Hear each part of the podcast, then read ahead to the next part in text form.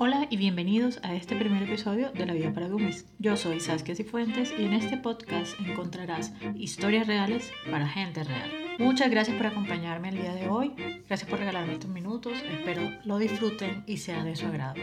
En este primer capítulo estaremos conversando acerca de un tema que me he topado por casualidad en redes. Me pude dar cuenta que pertenezco a un grupo de personas llamadas Paz y me encantó un montón darme cuenta que muchas de las cosas que hago y siento ahora tienen una explicación.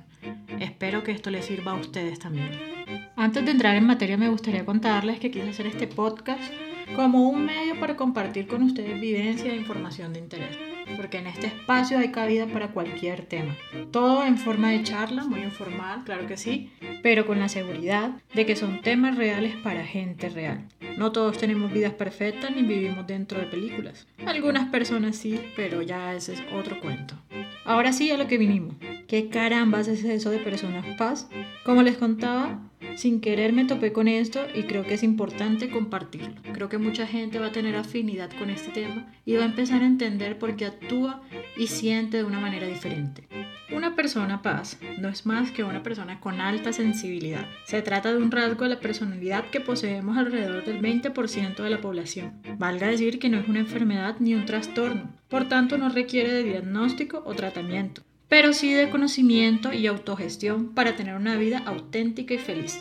El sistema nervioso de una persona paz percibe de una manera más intensa un mayor número de información que una persona no paz.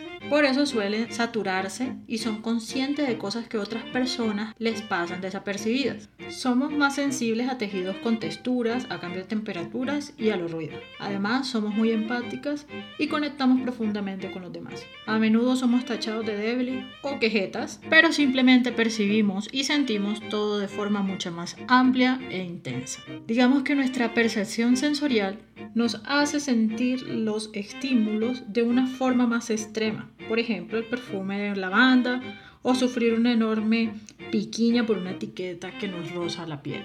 Digamos que para nosotros eso es un poco insufrible. En las relaciones personales, las personas altamente sensibles tienden a tener problemas porque creen que no están obteniendo lo que ellas están dando o que no son suficientes para las personas que tienen al lado. Este tipo de sentimientos causa inseguridades, lo que conlleva sentirse herida o no reconocida por el ser que te acompaña, pues estas personas no entienden tu forma de vivir cómo tú experimentas y la sensibilidad que tienes con respecto a todas las situaciones que pasan dentro de la relación, lo que nos puede llevar a tener relaciones un poco tensionantes. Los cuatro pilares de la alta sensibilidad son el procesamiento profundo de la información, la personalidad reflectiva y analizar detalladamente todo lo que percibimos y sentimos. 2. La sobreactivación, cómo sientes los estímulos externos, luces, sonidos, ruidos, olores, emociones te colapsa, te satura. Entonces necesitas retirarte y respirar. 3. Empatía, un extremo sentido de la empatía y conexión con los demás, incluidos los animales.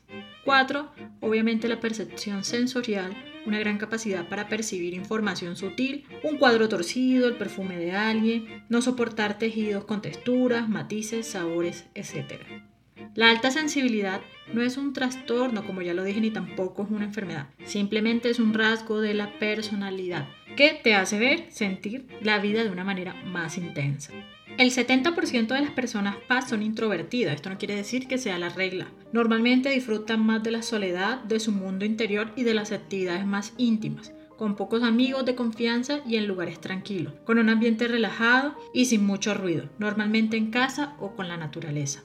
El otro 30% son personas extrovertidas, normalmente son personas muy sociables que detectan fácilmente lo que los demás necesitan. Les encanta ser anfitriones y tienen carisma como líderes. Se sienten a gustos en grupos y compartiendo con los demás, pero por esta razón también tienden a sobreestimularse y sentirse abrumadas con facilidad.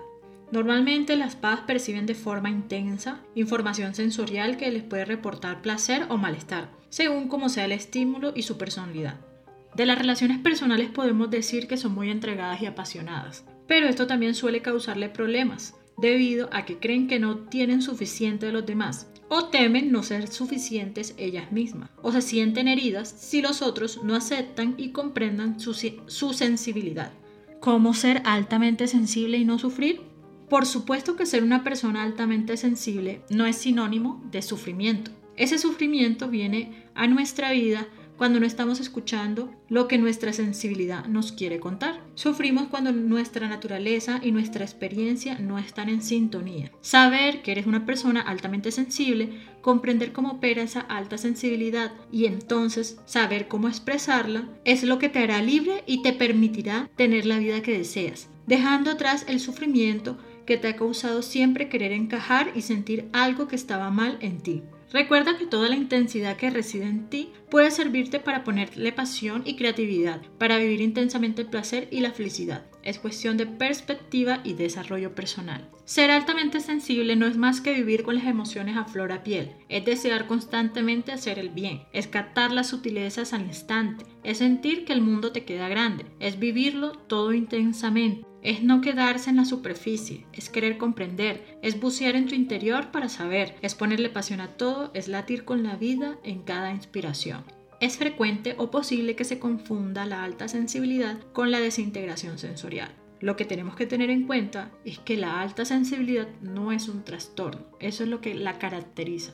¿Te quedó la duda y ahora quieres saber si eres paz?